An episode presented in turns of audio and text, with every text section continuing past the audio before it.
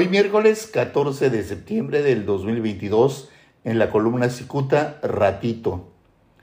Esperanzado en retomar algún puesto público para retacarse los bolsillos, el exsecretario de Salud en Baja California, el doctor Alonso Pérez Rico, se truena los dedos para que Sue Robledo Aburto, actual director general del IMSS, lo nombre titular de esa institución en el estado de Baja California.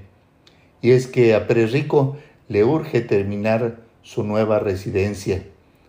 Aquellos que le demuestran incondicionalidad revelan que desde que terminó la administración del bonista Jaime Bonilla Valdés, el doctor Pérez Rico se encuentra agazapado, aunque pendiente de la aparente promesa que le hizo Zoe Robledo de nombrarlo máximo representante del IMSS en Baja California. Esos incondicionales condujeron a Cicuta al lujoso fraccionamiento Paraíso del Río en la tercera etapa de tan urbanística zona en Tijuana. Aunque a simple vista se observa que tan gigantesco inmueble está en condiciones de ser habitado, los propios vecinos afirman que al estar inconclusos los opulentos terminados, los propietarios evitan ocuparlo.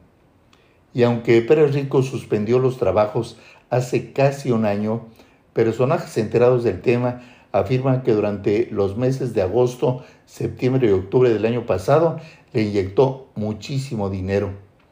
Sépase que Pérez Rico busca que la actual titular del IMSS Baja California, la doctora Desiree Zagarnaga Durante, mantenga sus constantes tropiezos.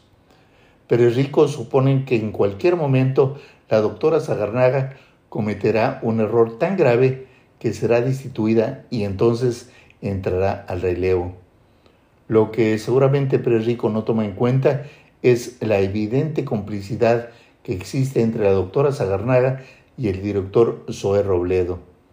Han sido tantos los hierros que esta mujer ha cometido eh, que cualquier director ya la habría cesado. Conocedores del tema dentro de la institución suponen que a Zoé Robledo le conviene proteger a la doctora Zagarnaga, madre de un joven amigo suyo, por quien siente un especial afecto. De regreso al tema de la casona de Pérez Rico, hay quien afirma que hizo todo hasta lograr el control de los inspectores que en ese momento estaban adscritos a la Comisión Estatal de Protección contra Riesgos Sanitarios, la COEPRIS.